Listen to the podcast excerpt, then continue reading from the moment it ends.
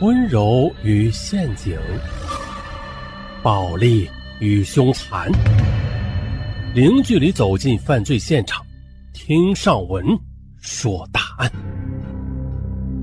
本节目由喜马拉雅独家播出。说是今年二十五岁的赵美春是吉林省东丰县人，父亲在镇上经营着一家小杂货店。母亲是农民，家里还有一个弟弟。二零零八年夏天，赵美春从中专毕业之后，做过酒店迎宾员，当过商场售货员，工作很辛苦，收入却很低。为此，他一直是闷闷不乐。两年后，赵美春成功的应聘到了一家保健品公司做文员，从商场售货员变成白领，他心里着实很高兴。起初吧，赵美春对工作的热情非常高。除了干好本职工作之外，还经常去客串仓库管理员、会计，甚至人手不够的时候啊，还跟男同事一起去搬运货物。赵美春相信，只要自己勤奋努力，就一定能够收获相应的回报。可是时间过了不久，他的热情便消退了。他所住的片区是公司效益最不好的区域，为了搞好销售，这业务经理们经常就请客户吃饭、唱歌，每次都要带上年轻漂亮的赵美春。在酒桌上或者是 KTV 里，那些好色的客户们，他们的手啊有意无意的就去碰触赵美春身上的一些敏感部位，令他非常的屈辱。有一次，赵美春实在是忍无可忍了，便向经理提出了抗议。可经理却振振有词：“你不要搞错了，这才是你的本职工作呢。我从那么多人里头挑了你，就是因为你年轻漂亮，而且还能喝酒。这些客户都是我们公司的摇钱树。”得罪了他们的话，您就等着卷铺盖回家吧。岳早丽就是在这个时候走进了赵美春的生活。时年三十五岁的岳早丽是一个药品经销商，几乎是垄断了当地的药品市场，所以区域经理视他为财神爷。因此，每次他来的时候，那必定是以最高规格去款待他。这么一来二去，岳早丽就认识了赵美春，并且对他颇有好感。每次在参加饭局时，都要叮嘱叫上赵美春。不久，岳早丽对赵美春就展开了连环进攻，不是送她花、送礼物，就是单独的约她吃饭，并且时不时的往她手机上发一些火辣辣的短信。赵美春也不傻，当然明白这个男人的用意了。不过吧，这个时候的她还是渴望通过自我奋斗来实现人生的价值，所以对岳早丽的追求，她并没放在心上。二零一一年四月的一天，赵美春突然接到母亲从老家打来的电话，得知父亲突然中风住到了医院里。放下电话，赵美春急匆匆地赶回家。经过及时抢救，赵父是脱离了生命危险，但是却留下了半身不遂的后遗症。赵美春顿时懵了，父亲瘫痪在床，每月需要上千元的医疗费，而母亲的身体又一直不好，以后就无法再下地干活了。而弟弟还在上大学呢，每月的生活费也不是个小数目，而这就意味着全家的经济重担就一下子压在了他一个人的肩上了。赵美春留下自己辛苦攒下的五千元钱，就是连夜的回到抚顺。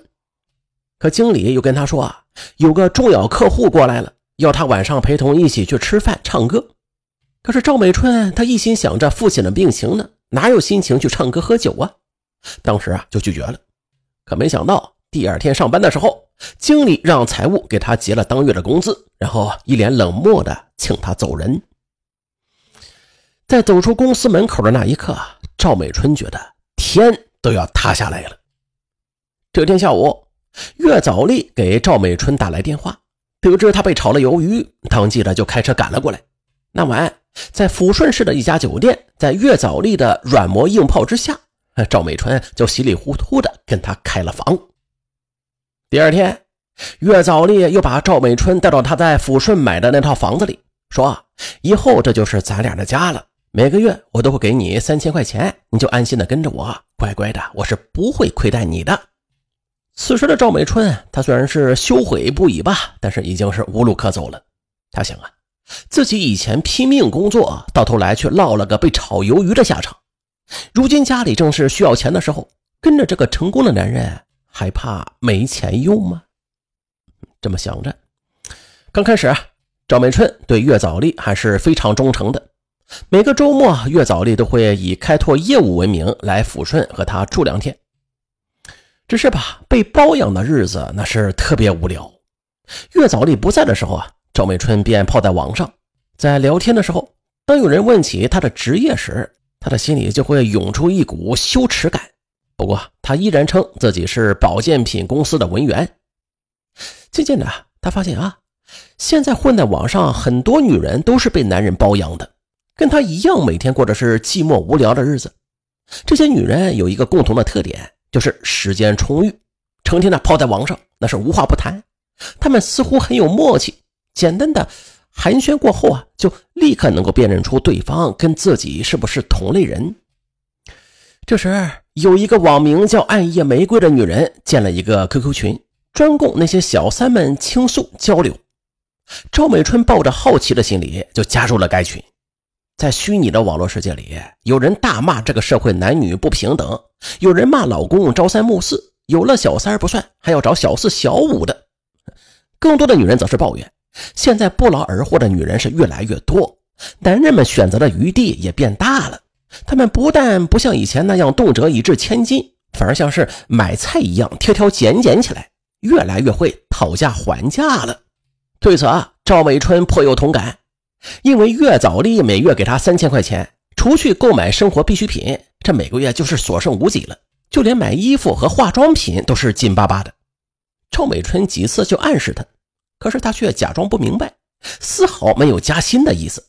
渐渐的，他的心里就失衡了，开始主动的去找岳早丽要钱。一天晚上啊，他躺在岳早丽的怀里，撒娇道：“亲爱的。”我昨天在商场看上了一件皮大衣，才五千块钱，你给我买一件呗。再过一个月天气就变暖了，等明年冬天再买吧。赵美春隐忍不发，又称自己的父亲病倒在床，急需用钱。岳早丽又以最近手头紧，就敷衍了过去。赵美春的心是彻底凉了，原以为傍上个有钱人就像是挖到一座金山，可是这家伙却偏偏是个小气鬼。二零一二年六月初的一天，岳早丽带着赵美春去参加一个朋友聚会，在饭吃到一半的时候啊，岳早丽和朋友两个人神色诡异的一起离席去了卫生间里。赵美春见此，也悄悄的跟了过去，去偷听他们的谈话。那个朋友问岳早丽：“哎，你找这个妹子花了多少钱呢？”岳早丽立刻得意的说：“便宜，一个月才三千元。”哎呦！那个朋友啧啧称赞：“老兄啊，你可真是精明啊！我新认识的那个少了五千块钱不干呢。”月嫂丽说：“这些女人不能惯，你现在就给她这么多，那以后她会找你每月要一万。”这可恶！在外听的赵美川听的那肺呀都气炸了。回去之后，赵美春就给自己起了一个颇具诱惑力的网名“暗夜女神”。然后就跑到各个交友网站和论坛注册，并且留下了自己新申请的 QQ 号。一时间啊，加他的讯息那是闪个不停。可是，一周下来，他发现啊，那些主动搭讪的人中啊，没有一个真正的是有钱人。考虑到通过网络找情人范围太大，对方的经济状况也不太容易核实，赵美春就决定啊，还是回到现实中来吧，去酒吧和夜总会去寻找猎物。